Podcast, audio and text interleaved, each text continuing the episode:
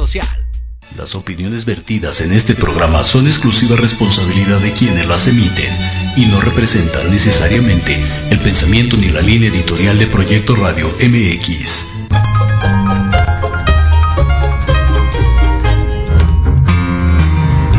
Bienvenidos a tu espacio de reencuentro, liberación y aprendizaje. Una aventura a través de la lectura y la reflexión, en donde el conocimiento es tu mejor aliado. Esto es Libreando. Comenzamos.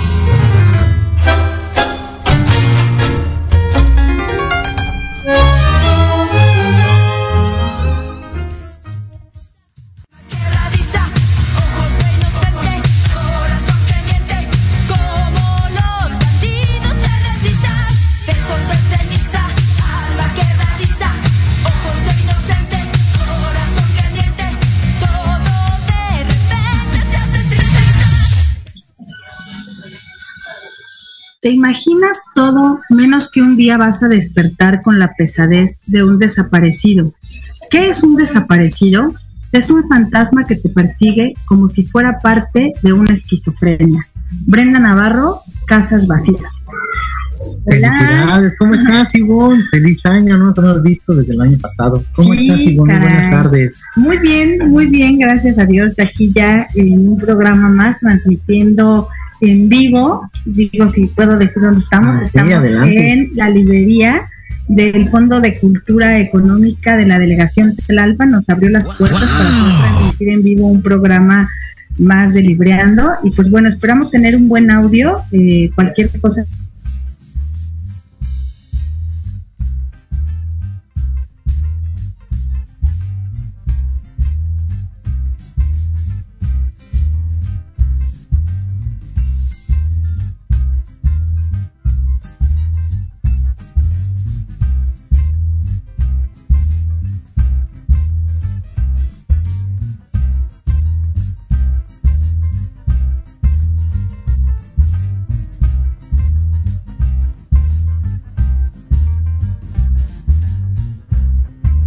escuchamos. Ya. Ok, ya, ya estamos de vuelta. No. Vamos a hacer ahí unas pruebas. ¿Ya estamos nuevamente. listos? A ver. ¿Ya? Ya, ya estamos al aire, ¿verdad? Ok. Bueno, vamos a, a reanudar. Les comentábamos que en esta tarde estamos transmitiendo en vivo desde una librería llamada el Fondo de Cultura Económica, aquí en la alcaldía de Tlalpan. Para quienes gusten venir a visitarla, la verdad es que se ve con instalaciones muy cómodas, está muy a gusto. La atención es magnífica por parte del equipo de aquí de esta librería. Y bueno, hoy vamos a librear con una gran invitada que el día de hoy nos va a compartir su experiencia de lectura. Se las presentamos. Ella es Yasmín Espinosa, directamente de Morelia, y ella es comunicóloga, enamorada del mundo del marketing y la publicidad, apasionada de, la literatura y el cine, escritora aficionada y periodista de corazón, con más de 10 años de experiencia en los medios impresos de Michoacán, mamá primeriza, lectora en búsqueda de grandes historias y con el firme interés de demostrar que la lectura es un derecho para todos. Bienvenida. Buenas buenas tardes. Hola, buenas tardes, ¿cómo están? Ay, pues yo muy emocionada, muchas gracias. eh, no sé, pues muchísimas gracias primero por, por la invitación y por el recibimiento tan, tan bonito. Esperemos que el audio no nos falle porque pues yo estoy hasta acá, perdón, pero, pero aquí estamos listos para compartir. Sí, muchas gracias, Yasmín. Gracias por acompañarnos. Gracias también por eh, mostrarnos un libro que en verdad para mí, eh, cuando lo empecé a leer en el resumen, porque igual estoy, eh, apenas lo vamos a adquirir, de hecho ahorita ya lo solicitamos aquí en la librería. Y con la novedad de que está agotado en esta librería, fantástico libro, nos comentan que es un libro bastante requerido y pues está agotado, por lo menos en esta sucursal, así es que vamos a buscar otra sucursal en donde pueda estar disponible. Y, y Ah, gracias por gracias por librar con nosotros. La verdad es que es un tema muy interesante. eh, y pues bueno, la, escritora también, una mujer muy joven, eh, feminista, socióloga, eh, estudió economía, egresada de la UNAM. Y pues bueno, ¿quién mejor que tú que nos puedas compartir un poquito más de este libro? ¿Cómo fue que llegó a tus manos? Y, y de alguna manera que nos compartas un poco la historia. Híjole, la historia es, es muy... Escogí este libro porque, bueno, bu- leo, no sé si decir mucho porque que tanto es mucho. Pero, pero yo intento leer mucho, es, un- es, es algo que disfruto mucho, pero este libro se volvió como muy, muy íntimo para mí por la manera en la que justamente llegué, llegué a él. Yo fui mamá en 2019, mi niña nació en 2019 y justo después de eso, pues se vino la pandemia, ¿no? Y estábamos todos encerrados y yo aquí intentando averiguar cómo ser mamá y cómo seguir trabajando con el home office y todo y la pandemia y, caos. Eh, y una librería independiente de aquí de Morelia, preciosa, que se llama Transpatio Librería, tiene al frente a, una mujer increíble que se llama María Reja. Organizó de manera virtual un taller que se llama Pequeñas Labores, que ahorita vaya por su quinta o sexta edición, no estoy segura, pero esa fue la primera edición y yo le he conocido a ella por mi trabajo en, eh, en medios y me invitó a participar y pues fue una experiencia increíble. Entre varios libros que, que, le, que leímos ahí pude compartir también con otras mujeres de varias partes, no solo de, de México, sino del mundo que se que se sumaron al proyecto. Fue este libro de, de Brenda Navarro de Casas Vacías, que híjole, desde el primer capítulo a mí me dejó completamente sin aliento porque pues yo estaba en este en esta novedad del mundo de la maternidad donde eres toda sentimiento y todo hormonas aparte del caos que estaba pasando allá afuera. Y, Claro. y es una y es una historia súper fuerte que yo leí el primer capítulo y dije esto pues o sea no puedo esto no va a soltar a llorar aquí es algo muy fuerte es, es- pero lo, lo rico también de esta experiencia fue que justamente pude animarme a leerlo este y poder compartirlo con las otras mujeres que estaban participando en el taller. Y eso le dio como una ricura todavía más a, la lectura. Y a un tema que sí es bien difícil pero también es, es bien necesario que es esta parte de la, de la maternidad no tan romantizada. Y más allá de la maternidad no tan romantizada es una maternidad en México, ¿no? En México con, con el, el contexto mm, social en el que vivimos, el contexto de violencia, el, el contexto en general de, de la sociedad del país. Entonces creo que toca muchísimas aristas muy importantes y pues desde entonces yo se lo recomiendo a todo el mundo, de verdad es una lectura brutal, pero es una lectura necesaria. Sí, porque aparte es una lectura que nos lleva a concientizar como sociedad eh, un ámbito que en lo personal conozco algunas historias de vida de personas cercanas en cuestión de los desaparecidos. Este libro nos habla eh, de la desaparición de un niño, del robo de un infante, de lo que tú hablabas de la maternidad romantizada que a través de, lo, de las de nuestros antecesores, pues nos han insta instalado, sobre todo a las mujeres, de este sistema patriarcal, porque se, se menciona que la escritora es feminista uh -huh. y ella de alguna manera aborda varios temas, no solo el tema del robo de infante ni del tema de la maternidad romantizada, sino también de las mujeres desaparecidas, de los duelos eh, eternos de las familias que han perdido un ser querido y que, y que no saben dónde están, que creo que es una gran intriga la que viven, lejos del dolor de la pérdida, todavía el dolor y el sufrimiento de no saber dónde está tu familiar, esas casas vacías, yo cuando leí el nombre y empecé a leer un poco el resumen, a mí me vino a la mente una casa vacía en el sentido de yo soy madre de tres hijos y, y pensarlo solamente así se me hace un nudo en la garganta, ¿no? De llegar a mi casa y no encontrar ese sonido, esa presencia. ¿Y cuántas familias en México, cuántos feminicidios y cuántos robos de infantes que no son eh, pues elevados ah, socialmente, públicamente? Creo que es un libro muy fuerte, con una temática muy fuerte. Yo felicito enormemente a la escritora. Ojalá algún día podamos contactarla. Y bueno, te felicito a ti por tener también el valor de mostrar un título que tiene todos estos temas y que socialmente es escabroso, porque Sí. política y públicamente siempre esos temas han sido resguardados, ¿no? Entonces, este, pues e- es parte del comentario que tengo yo del, del libro. Creo que Eric por aquí tiene también algunos, algunas preguntas. Sí, pues varias inquietudes respecto al libro y la verdad es que me gustaría que nos ampliaras más para los escuchas que nos están justamente oyendo en este momento, viniendo de tu experiencia de lectura, que nos compartas. En este sentido, si nos puedes decir, eh, digo, obviamente es un libro que invitamos a que lo lean cada uno de nuestros radioescuchas, pero para ti en particular, ¿por qué los invitarías a que leyeran este libro? Híjole, creo que es un libro que genera reflexión y creo que las mejores lecturas es algo que, que tienen que, que generar. Es un, es un libro que no vas a ser el mismo después de que terminaste de leerlo, ya seas hombre, seas mujer, seas mamá o no, Eh, porque justamente como, como comentaban ahorita, toca muchísimos aristas alrededor de una historia, porque también se ve justamente incluso la, el clasismo que hay en el país, eh, se ve justamente esta parte del feminismo, eh, la parte de- del machismo también, eh, la, la parte de la violencia, o sea, son muchísimas cosas alrededor de la historia de dos mujeres que al parecer son, son muy diferentes entre ellas, pero nos vamos, nos vamos dando cuenta cómo, cómo la sociedad, a pesar de que son muy diferentes, les pone encima o sobre sus hombros ciertas pautas a cumplir y que si no las cumplen, pues ya este, son juzgadas. Es, es, es al- es algo muy complejo que, que se toca a, a través de, de la historia de estas dos mujeres y yo creo que cada persona le va a dar una lectura diferente conforme a, a lo que esté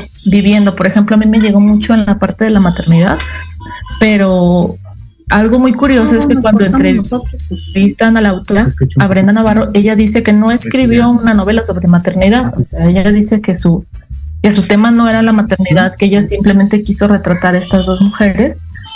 Eh, y, y, pero esa fue la lectura, por ejemplo, que yo le di porque yo estaba atravesando eso en ese momento. Entonces creo que es súper interesante que cada lector le puede dar como que esa, esa visión y sacar del libro lo que necesita reflexionar para, para avanzar y el cambio que tiene que, que hacer.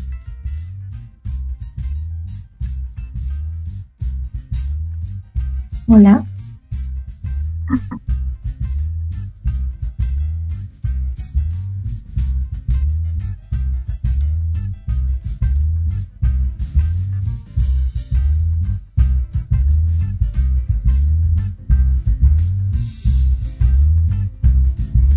Ah, ok, yo sí, yo sí sigo apareciendo.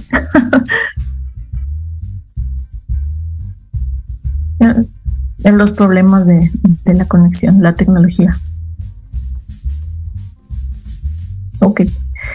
Eh, pues, híjole, ¿qué más, qué más les, les cuento? Mm, a mí fue lo que más me llegó la maternidad. Sin embargo, en el libro vemos a estas dos mujeres que son muy diferentes. Una es la madre de, del hijo que, que, desaparece y la otra es la mujer que, que, se lo roba, en pocas palabras, o sea, que, que, lo sustrae de su, de su contexto y lo lleva con ella porque ella de, desea ser madre, pero también ahí vemos por qué desea ser madre, realmente porque ella lo quiere, por presión social, por presión de pareja, etcétera. Y son dos mujeres muy diferentes también en cuanto a clase, en cuanto a educación. Yo siento que, que la escritora Brenda hace un trabajo increíble porque vemos la diferencia incluso en el lenguaje de las mujeres. Cada capítulo está narrado primero por una y luego por otra y se ve perfectamente quién está hablando.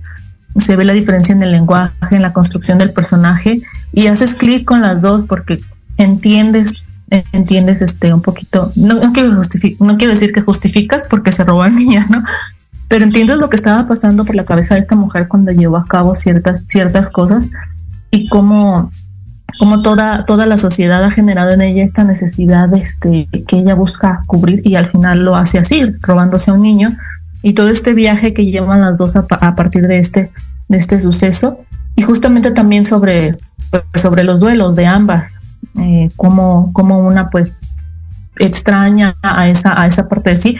Yo veo mucha metáfora también en el, en el título de Casas Vacías, porque si bien son casas, como mencionaba Ivonne hace un momento, en donde pues hace falta una persona, también de alguna manera para, para esta madre que perdió a su hijo es como si ella misma o su cuerpo fuera una casa vacía porque ya no sabe qué más hacer, o sea, realmente pone sobre la mesa de una, una madre, si su hijo sigue siendo madre, ya no lo es. Entonces se generan reflexiones muy fuertes y, y muy profundas y sobre todo cómo todo, todo lo que pasa alrededor de ella la lleva a, a generar estas reflexiones tan, tan duras. Sí, caray. Y fíjate que a mí lo que me llamó la atención de, de ahorita lo que estás comentando, eh, la autora eh, utiliza dos narradoras, o sea, que son dos mujeres. Todo esto lo hace a nivel metafórico, no puedes distinguir, o sea, no hay nombres de estas dos mujeres, sin embargo, la que, lo que los diferencia es el nombre del hijo de cada uno Sí. de, o sea, primero era Daniel, después era Leonel, Y bueno, ahí pues, logras ver eh, en cada una de las tramas, pues la personalidad y la vida que está llevando cada una de estas mujeres.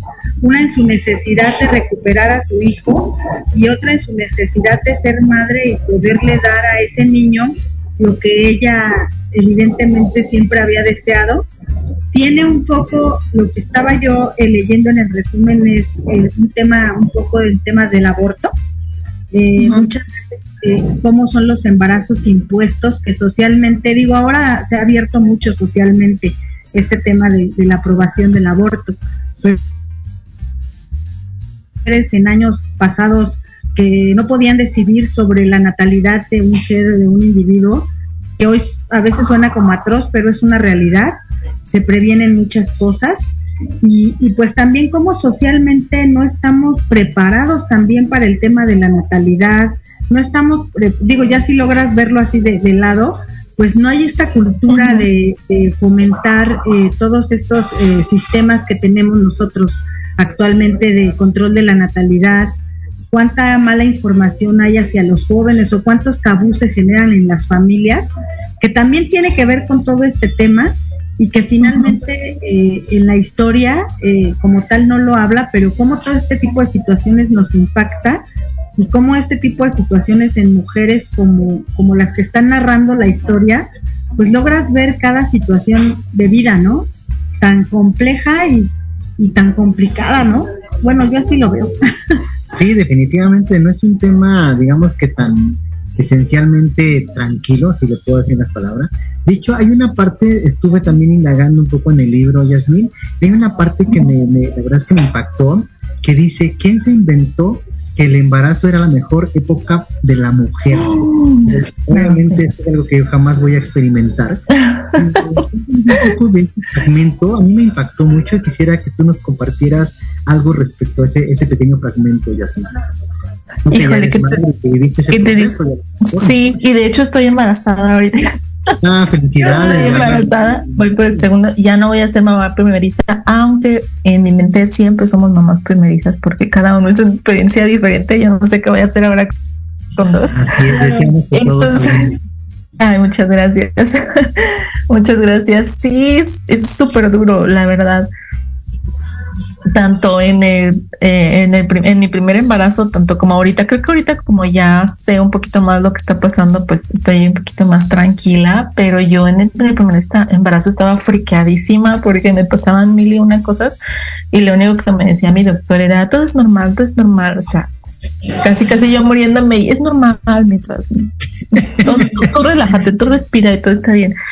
Entonces, híjole, hay un tema súper, súper vasto, duro, complicado alrededor de toda esta parte de- del embarazo y también cómo lo romantizamos de que, híjole, es el momento de más, este, como plenitud de una, de una mujer, pero pues realmente tu cuerpo en, ese momento sientes que no te pertenece porque está trabajando para, para crear otra vida. Y también si nos vamos a este tema, podríamos hablar incluso de violencia obstétrica, porque realmente qué tanta atención o qué tantos cuidados tiene la mujer embarazada en el, en el servicio público. Realmente yo, por ejemplo, ah, tengo la, la, fortuna y creo que, que, este es un privilegio este, que yo puedo acceder a, a, bueno, tengo, tengo una ginecóloga aparte del servicio público. De todas formas voy a mis citas porque pues incapacidades y eso, ¿verdad? De, de la burocracia de este país. Y se nota enormemente eh, la diferencia entre la atención en, en ambos servicios y es algo también de lo que se debería de hablar, donde, por ejemplo, yo voy a, al, al, al hospital y me acaban de decir que no me podían decir el sexo del bebé, entonces si yo quiero saber, tengo que ir a hacerme un, un estudio por fuera para, para saberlo, para averiguar este, el, el sexo del niño o niña. Y, y, por, y según yo, ese es un derecho al que como, como mujeres ten, tendríamos que, que, tener acceso, pero sin, sin embargo no se da. Y son mil y una cosas, tanto a nivel de atención como a nivel calidad de servicio, este, que se vive y eso también impacta mucho en la experiencia que tenemos durante el embarazo, incluso cómo recibimos a, a nuestro hijo o hija cuando, cuando llega, o sea, realmente cómo vivimos esta etapa de transformación, que si de por sí ya es difícil, si la sociedad no arropa a, la mujer embarazada, es algo súper difícil de llevar porque deja tú ya cuando llega la maternidad, ya cuando llega realmente el niño y ya estás ejerciendo la maternidad como tal, de que realmente la sociedad también espera, por ejemplo, ahora que la mujer trabajadora trabaje como si no fuera mamá, pero materne como si no trabajara. Entonces es algo súper complicado y son muchísimas aristas alrededor de este tema que, que podríamos aquí quedarnos hablando pues, mil, mil, y, mil y una horas y justamente creo que el libro pone sobre la mesa este, uh -huh. este, todos estos temas porque es como ciertos hilitos o ciertas pistitas que va dejando por ahí como de pasada, pero cuando te llegan a ti y haces clic, comienzas a reflexionar acerca de estos temas con base en la historia que, que, que, Brenda nos plantea y que pues todos estos temas dan, dan para muchísimo y que se tienen que hablar y se tiene que reflexionar y se tienen que debatir. Sí, claro, totalmente de acuerdo. Y justo también eh, lo que estaba yo indagando en el libro, que menciona, no le da mucha énfasis, pero yo creo que también invita a los hombres en esa parte de empatía, el papel que juega el hombre ya llámese el papá de, de, de, la mujer embarazada o el entorno, ¿no? En este caso los hermanos que hablan de, de una de, la, de, las mamás, no sé si de Daniel o de, o de Leonel, pero que al final, yo creo que de, de Leonel, en donde dice al final yo estaba este, involucrada con hombres, pero que yo no, yo no me sentía valorada por los hombres. Creo que también es importante eh, en ese sentido la importancia del hombre en cuanto a ser más empático con este tipo de cosas, porque como tú bien lo mencionaste, muchas veces a la mujer embarazada sí se le dan ciertas este, pues, facilidades, pero al final también hay ciertas exigencias y no es lo mismo una, una mamá que siga trabajando, laborando, a, a que ya también tenga una maternidad que atender y viceversa. Claro. Fíjate que esos son dos temas que yo podría separar que, son diferentes y bien importantes ambos. Una justamente es la visión masculina en el libro de Casas Vacías, porque cada una de las mujeres tiene a, a su pareja también y también es muy diferente la una con la otra. Vemos como tal vez uno es más comprensivo o podríamos calificarlo de esa manera por, también porque tuvo otra educación, pero realmente qué tan comprensivo es, o sea, ya, ya viéndolo de manera más íntima, reflexionándolo, o sea, siempre hay como ciertas cosas ahí que como que no hacen clic porque son cosas como que tengo que hacer, te estoy ayudando a hacer, como si te estuviera echando la mano y pues no, no se trata, no se trata de eso.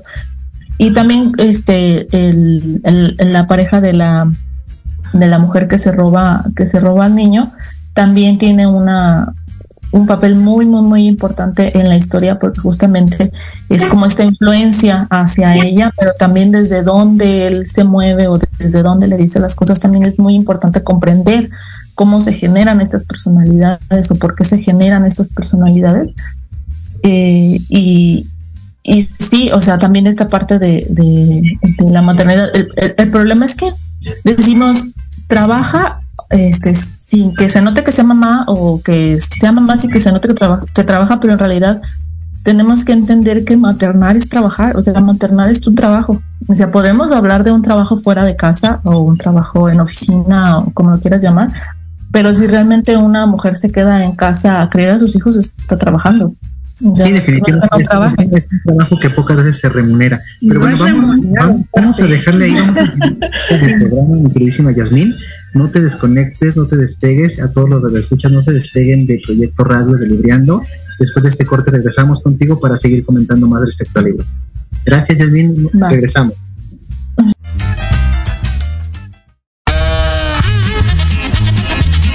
Oye, oye, ¿a dónde vas? yo?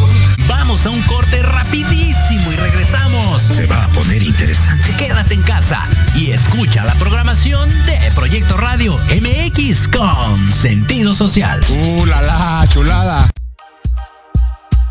Para vivir en un mejor lugar, juntos transformemos la Cuauhtémoc. Las pequeñas acciones hacen grandes cambios. Un espacio para hablar de temas de tu interés, donde tendremos tips, recomendaciones y entrevistas con grandes invitados. Conducido por Andy García, todos los lunes de 5 a 6 de la tarde, por proyecto Radio MX con sentido social.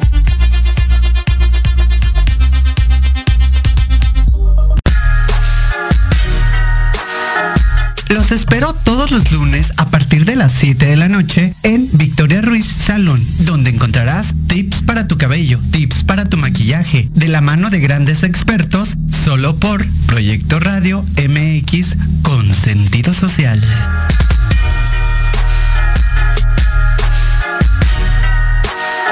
Hola, soy Yasmín Espinosa y los invito a escuchar a Serendipia. Todos los viernes en punto de las 8 de la noche, donde podremos platicar sobre temas de salud física, mental, emocional, deporte y mucho más en compañía de grandes expertos. Solo por Proyecto Radio MX, con sentido social.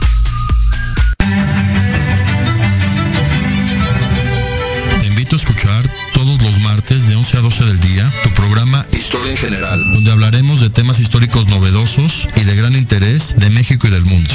Solo por Proyecto Radio MX con sentido social.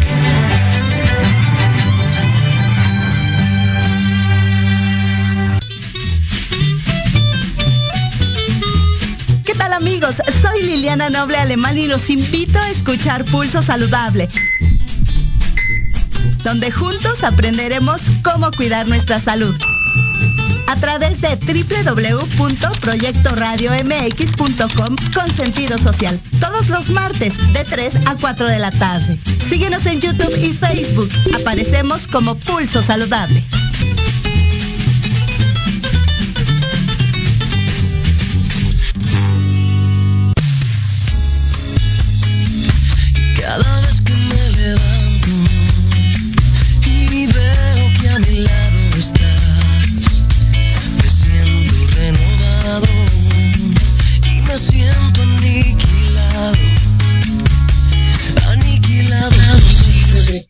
Ya estamos al aire, ya regresamos para terminar de librar este gran libro Casas Vacías. Y pues bueno, vamos a saludar a las personas que están conectadas, que nos están enviando saludos. Eh, nos manda saludos Victoria Lagunes, nos dice saludos pues, queridos amigos. Pavel Suárez nos manda saludos, te mando un besote. Adi Sam nos dice que saludos, que nos escucha con mucho interés. Está conectado Miquel Bilbao, también nos manda saludos. Leti García nos dice que son temas muy fuertes, muy complejos, sin olvidar, pues bueno, que son seres humanos. Y pues todas las personas que están conectadas por la web, los que estén conectados por el Facebook Live, pues bueno, muchas gracias este, por acompañarnos. Gracias por estar con nosotros en esta en una transmisión más. Vamos a continuar pues libreando, ya está aquí con nosotros este Yasmín, también estábamos hablando acerca de este tema eh, pues de la maternidad en, el sentido de, de cuando laboras, de que es un, es un trabajo que no es remunerado y, y, pues afortunadamente eh, pues somos parte de una sociedad que estamos en, constan, en constante trato con personas embarazadas, con personas que van, que van a dar a luz o bueno, que van a tener un parto. Y creo que a veces hay personas que se deshumanizan en este sentido, pero finalmente somos parte de un todo. También creo que la maternidad eh, tiene un estigma muy grande. Han puesto a la mujer como madre en un tema socialmente como una mujer inmaculada que no puede tener fallas, que no puede tener errores. Eh, la madre es la madre y la madre no deja a los hijos, la madre eh, tiene que estar enfocada en casa, pero también enfocada en la parte laboral, pero también en las labores eh, domésticas. Su tema personal con nosotras como mujeres no solamente somos madres, también somos mujeres con ciertas necesidades, con inquietudes, con ganas de salir adelante. La maternidad es maravillosa, es algo perfecto. Para mí es increíble el hecho de concebir vida y, decir cómo se crea todo esto, ¿no? Pero finalmente es parte de, y creo que, que lo que tú decías al inicio, este tema romantizado de la maternidad, socialmente hablando, creo que hay muchos tabús, mucha mala información, muchas creencias que traemos arraigadas de, de pues sí, de, de antes, antecesores, que de alguna manera hoy vivimos en otro contexto social que se ha ido, ha ido evolucionando. Y creo que este tipo de libros y este tipo de autores pues nos muestran una realidad muy distinta y nos ponen en la mesa temas bien escabrosos y difíciles de abordar, pero qué bueno que haya personas como Brenda que se atreve a hablarlo públicamente a través de un libro y como tú que también nos vienes a compartir. Y, y algo que a mí me llamó la atención y me gustaría que nos hablaras un poquito porque yo ya no llegué a comprender en qué termina el libro o, cómo va el desenlace después de la historia de estas dos mujeres, cómo se van gestando las, las situaciones y todo el contexto, como en el tema de- del dolor que viven ambas familias, porque no solamente es los que perdieron al hijo ni los que tomaron el papel de padres arrebatando a un pequeño de su entraña familiar, eh, cómo se va dando y evolucionando el clímax de la historia. Eh, no sé si nos pudieras compartir un poco más allá. Híjole, re- sí, realmente la, la historia evoluciona de una manera sorprendente. No, no os voy a contar el final porque realmente el final yo todavía no lo supero.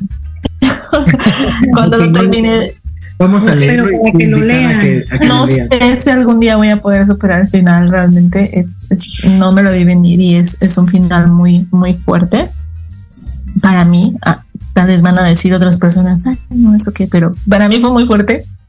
Pero la evolución de la historia sí es, es sorprendente porque justamente vemos, vemos muchos duelos, vemos, vemos la parte obviamente de, la mamá que pierde a su hijo, pero también vemos cómo reacciona todo su núcleo familiar, vemos cómo reacciona su esposo, en este caso el papá de, de Daniel, eh, y cómo reacciona también, por ejemplo, eh, otra niña que es parte, que es parte de la familia y que de hecho hay como, como una conexión ahí porque esta niña Brenda no lo ha confirmado, pero los lectores estamos como casi seguros de que es un personaje que aparece en su segunda novela, que se llama Ceniza en la Boca, que, que se acaba de lanzar este, Sí, este año. el año pasado, que terminó, que también es un librazo, la verdad, Brenda, Brenda es garantía. Este, y, y también vemos el duelo de, de esta niña, cómo, cómo vive el ser, digamos, no, el- no es, un- no es el síndrome de- de- del sobreviviente, pero sí de esta persona que, que se queda. O sea, sí, sí se perdió el niño, pero ella está ahí, como la mamá la trata ahora ella, como el papá, la, la sociedad en general la trata ella, porque pues ella, ella no se perdió, ¿no? A ella no se la robaron. Y ella vive con esta culpa también y es, un proceso también bien, bien complejo el que se vive ahí. Y también vemos la evolución de la historia de, de la mujer que se robó, que se robó a, al niño y que lo rebautiza como Leonel. Eh, realmente vemos por qué, qué, lo, qué la motivó a hacer este, este acto y, y cómo se va dando su relación con el niño, que es una relación también bien difícil porque pues obviamente el, el niño pide por, pide por sus padres y también la reacción de su pareja, de la familia de, de su pareja, porque es como que pues ella llega y dice, ya soy mamá, ya tenemos un hijo y mira, hay un niño nuevo, pero pues todos saben que se lo robó, ¿no? Todos saben que no es su hijo porque el niño ya tiene tres años.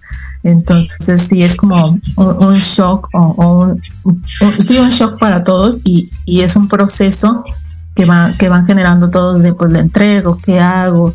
Pero el niño no se merece esto, pero sí queremos un niño, pero no, híjole, mil y una cosas.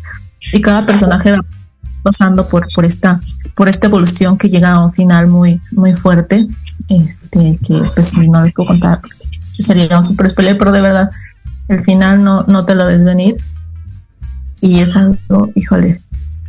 Para mí todo el libro es muy fuerte y de hecho es muy cortito. Tiene, mira, sí, aquí lo tengo. Tiene 159 páginas, o sea, te lo lees en una sentada, dos sentadas, súper rápido y a mí me parece increíble cómo Brenda logra generar todo esto y abordar todos estos temas, algunos más a profundidad que otros, y logra desarrollos de personaje tan sólidos en nada más 159 páginas. De hecho, es, es increíble. Es increíble. Oye, y también cuéntanos un poco, por ahí también estábamos indagando que eh, para poner más, más intensidad a la lectura, resulta que Daniel y Ronel pues también padece de autismo. No sé qué tanto indague ese tema, Sí. pero sí, o sea, este, como tú bien dices, esta manera de escribir de, de Brenda, de poner todos estos temas en tan poquitas páginas, es increíble y digo, obviamente sí, ya, ya, ya inquieta e, e invita a que se lea este libro, obviamente para que cada uno también eh, de alguna forma puede ver su perspectiva y le dé como su toque, porque eso es lo que nosotros, Ivonne y yo, hemos dado, nos hemos dado cuenta en los libros, que a pesar de que leamos to- todos lo mismo, pues captamos cosas distintas obviamente todas las circunstancias que nos rodean, pues hay, hay temas que nos atrapan más que otros, pero al final esta, esta mágica manera, forma de escribir de Brenda es, es, es inquietante, la verdad. Sí, sí, justamente es como un, un revés, que no te lo, no te lo muestra desde el principio que el niño tiene autismo, o sea, no es como que te ponga, el- Daniel tiene autismo, o sea, te vas dando cuenta por ciertos comportamientos que el niño tiene con su, con la nueva, con su nueva mamá, podríamos decirlo así, con esta mujer que, que se lo roba y lo rebautiza como, como Leonel. Estás leyendo ciertos comportamientos del niño y dices, pues sí, está chiquito, pero, o sea, como que está rara esta parte y también el duelo de la mamá es también como diferente, creo yo, porque siento que ese apego era más, porque sentía que la necesitaba más, no sé, es, es una cosa muy, muy fuerte y a mí me pareció como un gran toque de, de la autora justamente que nunca te lo pone como como de, ah, pues tenía autismo y por eso pasan estas cosas, ¿no? Simplemente ella va narrando la historia, ella va narrando las co- y tú vas sacando las conclusiones y te vas dando cuenta de, de lo que pasa, porque el niño, que el niño tenga autismo también genera justamente consecuencias en la manera en cómo reacciona, por ejemplo, su pareja, eh, la familia de su pareja, o sea, que tal vez si el niño no hubiera tenido autismo, la historia hubiera sido otra, pero no lo pone como que fue consecuencia de, sino en general como ella te platica la historia en general y tú vas sacando esas con- conclusiones y justamente ciertos temas pues te van pegando más que otros porque hacen clic con lo que tú estás viviendo. Entonces, to- todo lo va poniendo así como sobre la mesa y ya tú, tú vas agarrando justamente como mencionas, pues, cada quien hace una, una lectura diferente, eh, pero yo creo que a nadie, a nadie va a dejar indiferente eso. Sí, caray. Y aparte, sabes que ahorita que estás este, contándonos la historia, me, me viene a la mente no solamente el duelo de, las, de la mamá, ni de la familia, ni de la niña. ¿Qué pasa con el niño? ¿Qué pasa con Daniel Leonel, que a pesar de tener tres años se da cuenta de toda la situación, que perdió a su mamá? O sea, yo me imagino el miedo y la desolación de un niño de tres años de ser separado, arrebatado de sus padres, y que finalmente, eh, eh, como lo muestra la historia, el niño tiene autismo, pero finalmente es una persona exactamente igual a nosotros con unas características distintas, pero que finalmente eh, él, él está viviendo también un duelo y una situación emocional muy fuerte. Sí, sí, sí, eso, eso también lo vemos justamente en la historia. Brenda se centra más como en las dos mamás, pero de todas formas les da voz a todos los personajes de una manera muy, muy sólida. Y la creación de los personajes, incluso del niño de tres años, es, es también este, muy, muy fuerte. Eh, a- algo también que, que tiene mucho que ver es cómo habla de la violencia justamente que, que se vive en el país y, y que afecta de esta manera la primera infancia, porque no es como que el niño estuviera, o sea, lo mandaron solo a la tienda, o no, no sé, o sea, como que haya estado como expuesto, ¿no? O sea, realmente él estaba en su casa, en su, en su, bueno, no estaba en su casa cuando se lo robaron, pero estaba como en su, en su contexto, en su ámbito, en donde la, él y, la mamá y la familia se, se sentían seguros de estar ahí, pues resulta que no lo estaban. Entonces también la violencia que se vive alrededor de la primera infancia en México es algo que se, que se trata mucho en este, en este libro. Y, y justamente el, el que Daniel slash Leonel que sea este un niño con autismo también genera un peso en esta en esta parte de cómo la sociedad tiene, que, aprender a arropar este tipo de, de, personalidades porque no puede ser también la misma reacción que tienen las autoridades ante la pérdida de un niño de 10 años o de 5 años o de 3 años o de un niño de 3 años con autismo o de un niño en tal zona, eh, o sea, tiene que haber como mecanismos, ¿no? De, atención hacia este tipo de situaciones que a veces lamentablemente pues no las hay o la mayoría de las veces no las hay. Y ese es un tema que también se, se ve en el libro porque culpas a la mamá híjole es que volteó a ver su celular dos minutos en lo que contestaba un mensaje y se robaron al niño entonces pues es su culpa. O sea sí pero pues estaba en un parque estaba jugando lo tenía ahí o sea qué pasó dónde están las cámaras dónde está la reacción de la gente alrededor ya que qué pasa ahí no más como, como sociedad que luego tendemos a pues solo a culpar justamente lo que mencionábamos de que no se le permite a la mamá tener ningún error. O sea, se le perdió a ella. No que se lo roba, no, a ella se le perdió. O sea, es diferente. Y, y, justamente la parte de que el niño sea autista, de pues le tenías que poner más atención, como es posible que esto. Entonces, híjole, son muchísimas cosas. aunado a que seguramente, digo, tú que eres madre, o sea, poniéndote en los zapatos de la mamá al ser despojada de su hijo, o sea, esos argumentos de, culpa, la verdad es que yo creo que son muy tormentosos y justamente, justamente es, lo, es, lo, que me lleva a lo que te decía hace rato de, de la parte masculina y en general de la sociedad, ser más empáticos, ser más comprensivos, porque obviamente creo que este, por, de manera natural una madre pues jamás quiere que le roben a su hijo. Entonces, ya cuando sucede y empiezan esos ataques de, culpabilidad, de responsabilidad, debe ser muy, muy tormentoso en ese sentido. Y obviamente invitamos a que, digo, obviamente bloqueamos ese tipo de cosas, porque a pesar de que existen, pues eh, deseamos que, que, vayan disminuyendo y que en algún momento pues, que, que no exista, ¿verdad?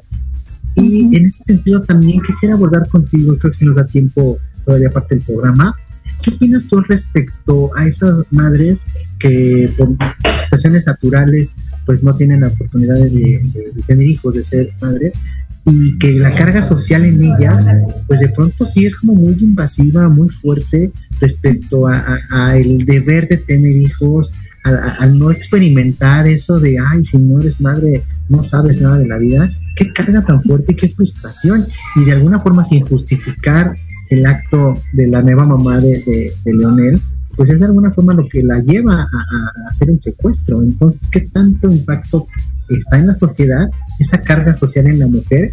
Y pues que eh, afortunadamente algunas, pues eh, por la manera natural, pues no pueden concebir, concebir hijos. ¿Tú qué piensas al respecto, Yasmina? Híjole, es algo bien fuerte y que no debería de ser porque realmente se pone sobre los hombros de la mujer. ¿Realmente eres mujer si no eres madre? Porque para eso biológicamente fuiste creada, ¿no? Eh, ya saliéndome tal vez un poquito del tema de, casas vacías, hay otro libro que les podría recomendar justamente sobre este tema que se llama Maneras de escribir y ser o no ser madre, que es, está, lo, lo edita Ave Barrera, también una escritora eh, mexicana, y participan no sé si recuerdo entre 8 y 10 justamente escritoras, unas madres, otras no, y justamente hablan de, este tema de cómo se impone la maternidad en las mujeres y cómo eh, en, algunas, en algunas nuevas generaciones que deciden no serlo, eh, porque ponen sus razones de por qué, pero realmente que no tendrían por qué dar explicaciones. O sea, sí, yo tengo, estas son mis razones por que no quiero ser mamá, pero realmente no tendría por qué dar explicaciones porque es como que sea ser madre sea algo que justifique la vida de una mujer o no.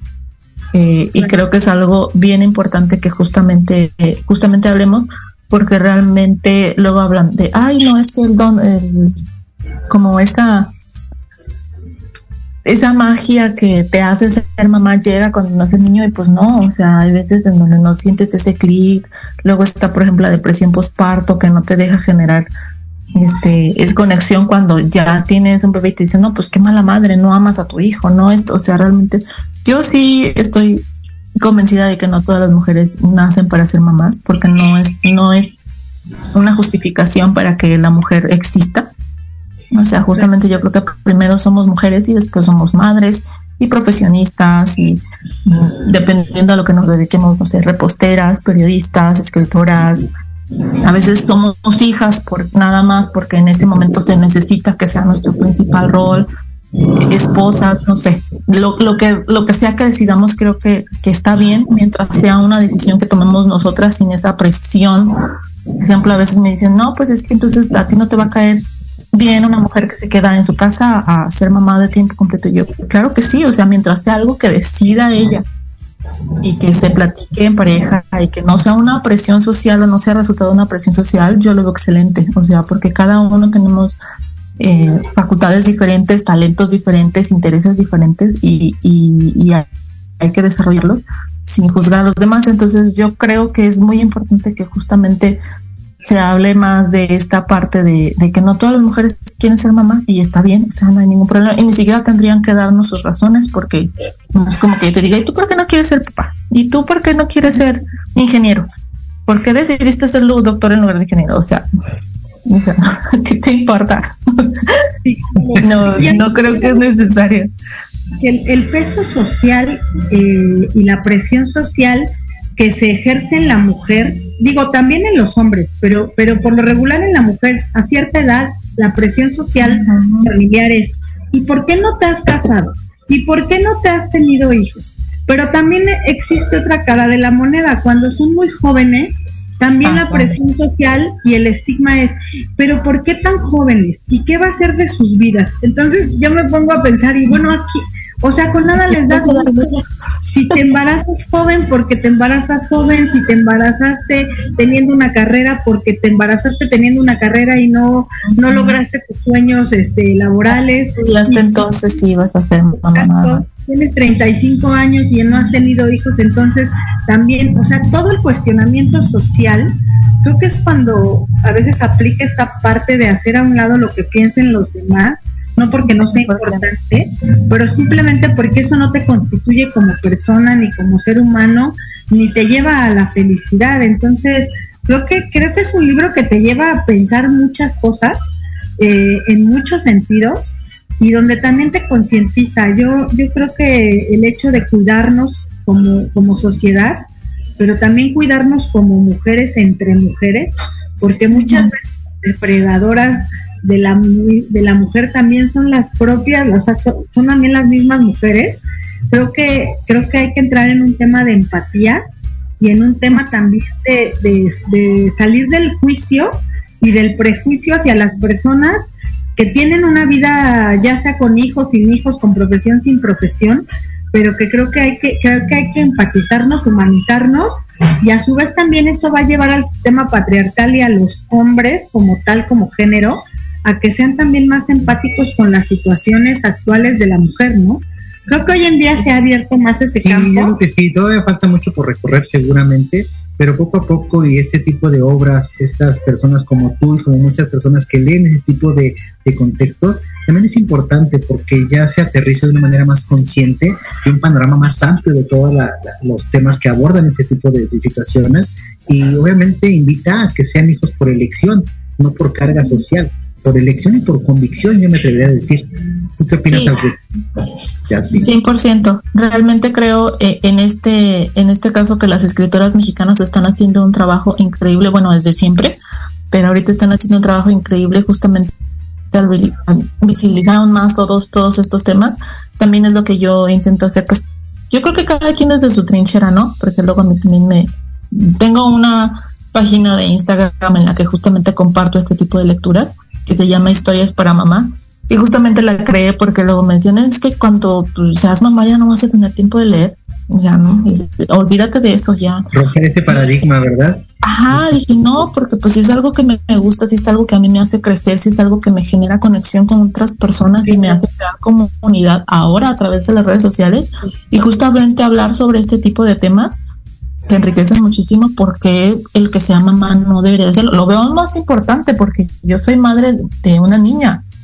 Y bueno, esta, esta que viene también es una niña, entonces creo que es más importante todavía justamente, justamente hablarlo y bueno, es lo que, lo que yo intento hacer todos los días un poquito, justamente entre la vida de mamá y el trabajo y todo esto, intento seguir leyendo y, y compartirlo y de verdad invitar a otros a que lo hagan y no porque seas mamá ya no puedes leer ni tener necesidades, ni hobbies, ni sueños, ni nada, o sea, no se acaba la vida y no vives para tus hijos.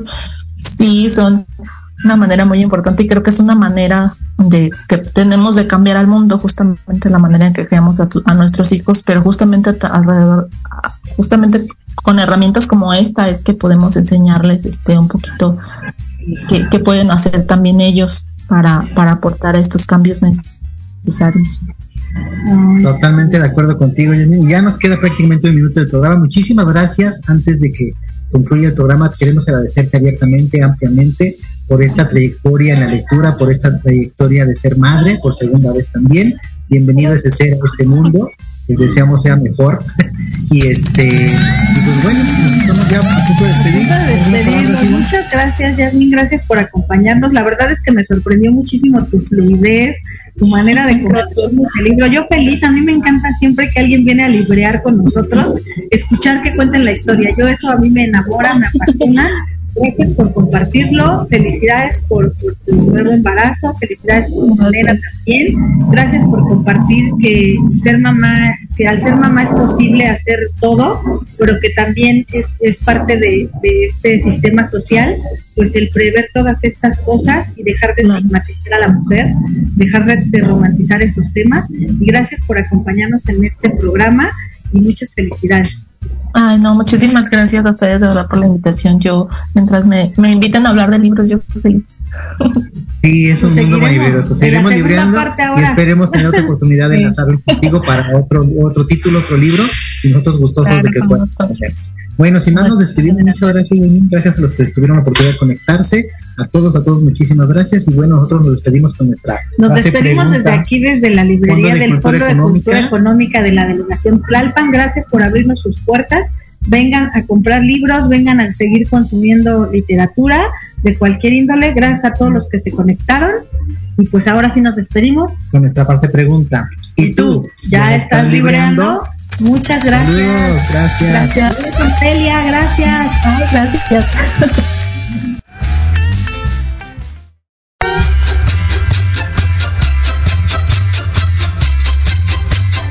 Muchas gracias por habernos escuchado. Síguenos en nuestras redes sociales, Instagram y Facebook, Libreando MX. Los esperamos la siguiente semana en un nuevo encuentro con la lectura. ¿Y tú? ¿Ya estás libreando?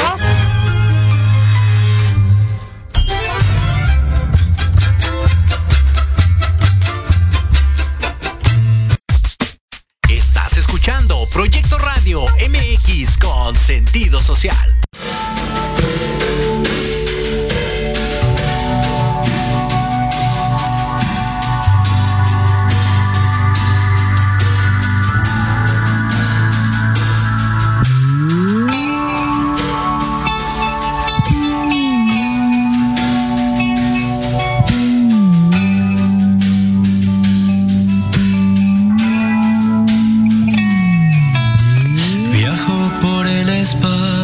Espacio